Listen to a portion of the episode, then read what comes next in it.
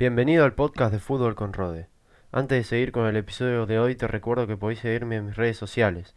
En Instagram me encontrás como Rode-Mac-Lean y en Twitter me encontrás como arroba Rodecasla. Espero que lo disfrutes. Hola, hola, ¿qué tal gente? ¿Cómo andan? Espero que estén muy bien y como estarán viendo en el título, hoy les voy a hablar de por qué la Ligue 1 me parece una liga aburrida y con poca gracia. Pero antes que nada, antes de arrancar con mis argumentos, me haría de gran ayuda que le den al botón de seguir acá al podcast en Spotify, me ayudaría un montón a crecer y también eh, si se lo pueden compartir a sus amigos, familiares que les interesen estos temas del fútbol, eh, también me haría de mucha ayuda y si lo hacen sería un golazo. Ahora arrancando, ya después de la promoción, pasamos a, a hablar sobre el tema de hoy. La Ligue 1, para los que no sepan, es la liga francesa de fútbol de primera división. Y es una liga que hace ya unos nueve años atraviesa un grave problema y es que eh, no hay una gran competitividad entre los equipos que la disputan.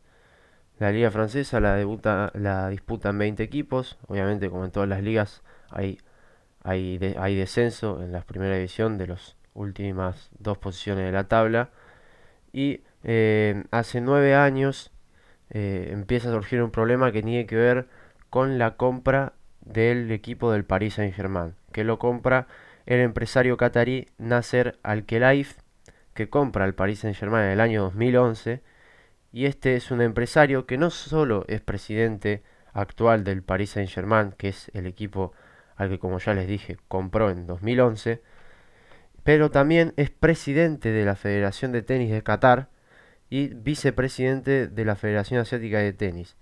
También está vinculado a los canales ya que es presidente de la cadena televisiva Bain Sports. Y me pareció medio raro, medio curioso este dato de lo, que era presidente de la Federación de Tenis y demás, porque es un ex tenista, así es. Ese dato no lo tenían, ¿eh?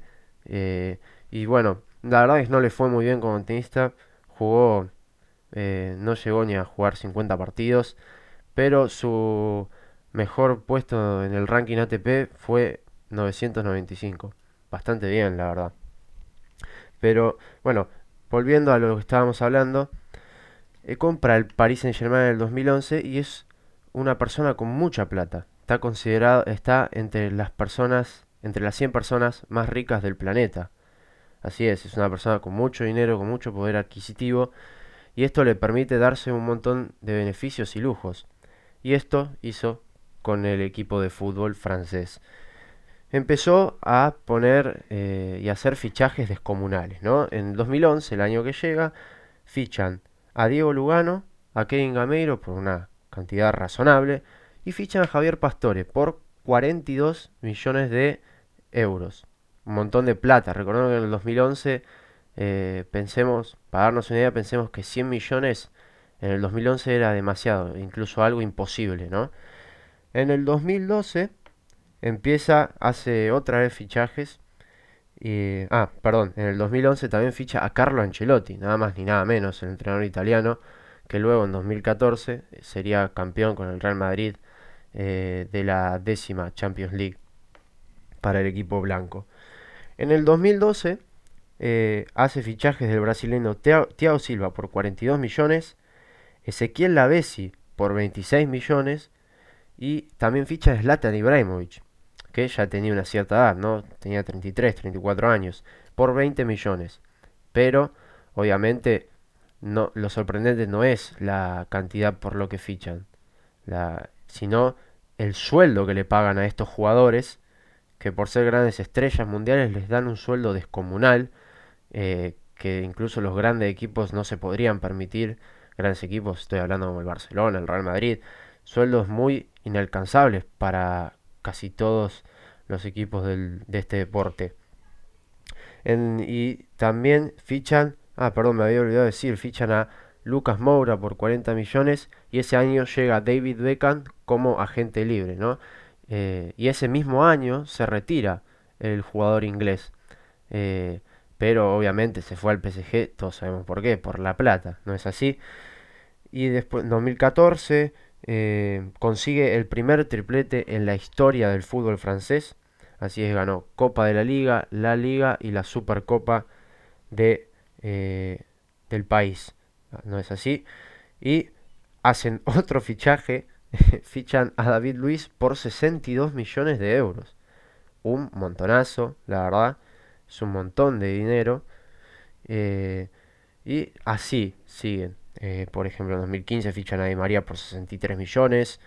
Eh, en 2016 a Julian Draxler por 36 millones también. En 2017 vienen estos grandes fichajes que fichan a Neymar que viene del Barcelona. Y acá es donde se va todo al carajo. Donde lo fichan por 222 millones de euros. Y en la actualidad este es el fichaje más caro de la historia. Y Neymar no, tiene, no tuvo un buen paso por el PSG, no lo está teniendo todavía porque actualmente todavía juega ahí. Tiene un salario descomunal. Y ese año, el mismo año que ficha Neymar, el PSG pide el préstamo de Kylian Mbappé.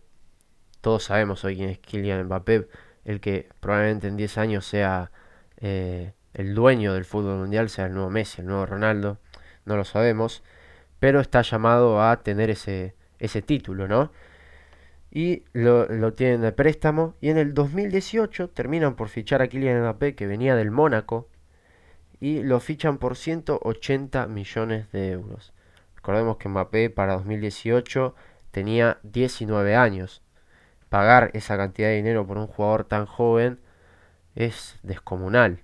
Y la verdad que eh, algo que impactó totalmente al fútbol.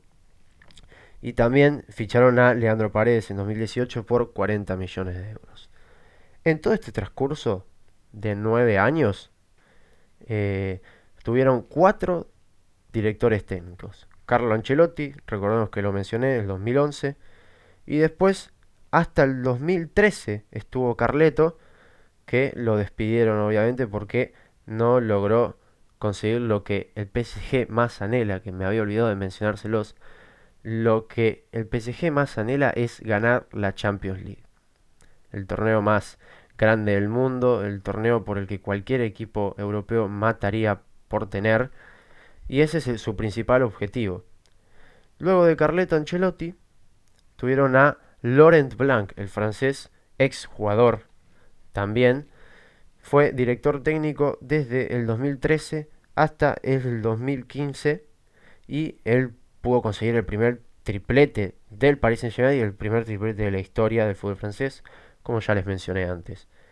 Luego tuvieron el español Unai Emery, que vino proveniente del Sevilla y estuvo desde el 2016 hasta el 2018, en donde, bueno, no tuvo una muy buena campaña, ya que no pudo superar los cuartos de final. A día de hoy el PSG no, no pasó los cuartos de final eh, en la Champions League.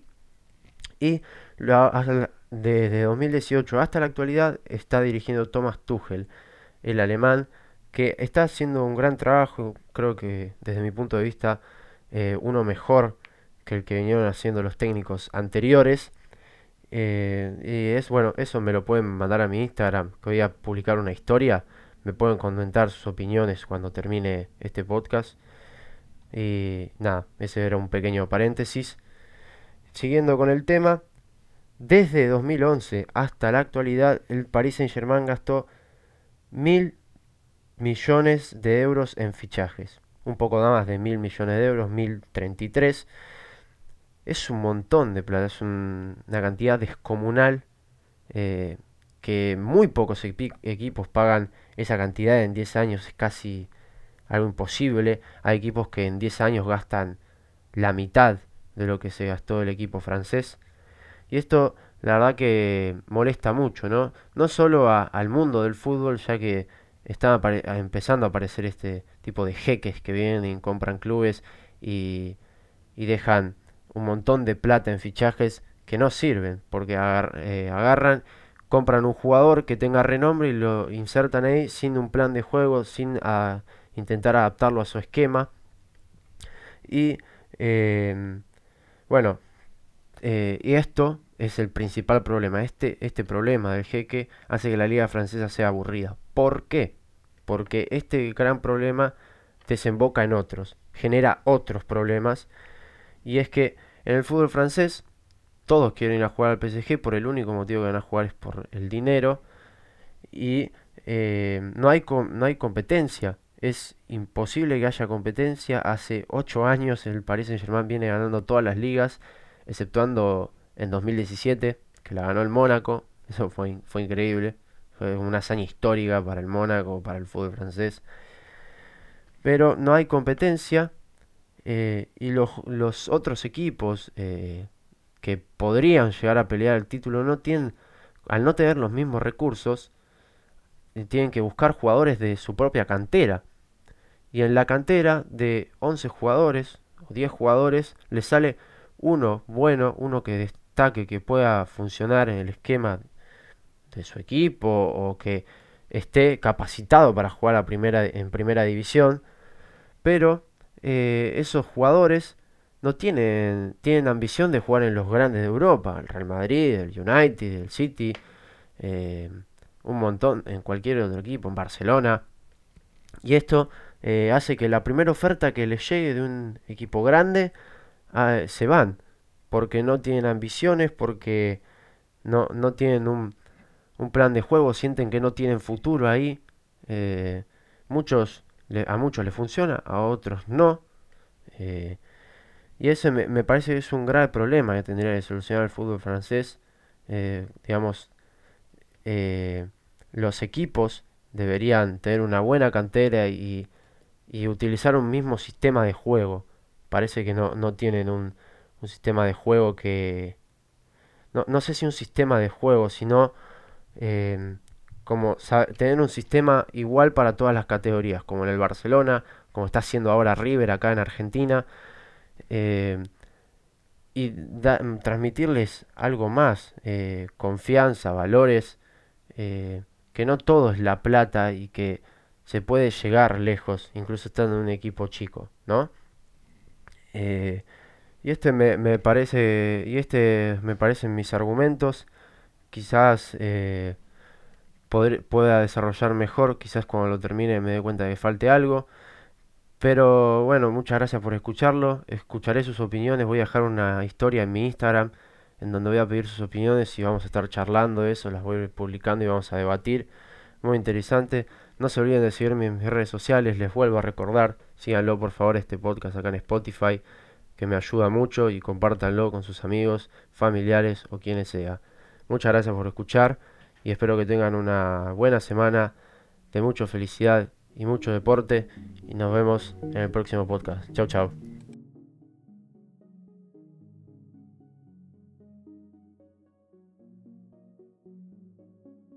Muchas gracias por seguirme, amigazo. Te recuerdo que puedes seguirme en mis redes sociales. En Instagram me encontrás como rode-mac-lean y en Twitter me encontrás como arroba rodecasla.